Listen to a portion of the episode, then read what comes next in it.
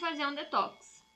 Tem que fazer um processo de desintoxicação, eliminar essas toxinas, eliminar essa inflamação, trabalhar a modulação do microbioma intestinal, que é extremamente importante aqui. Por quê? Porque se o seu intestino ele tiver é, bloqueado, se ele tiver cheio de toxinas inflamado, ele não vai ter uma resposta imunológica boa. Para quem não sabe, 80% da nossa imunidade está no nosso intestino. Precisa de um detox que seja inteligente, que seja com método, que seja pensado para realmente resolver seu problema.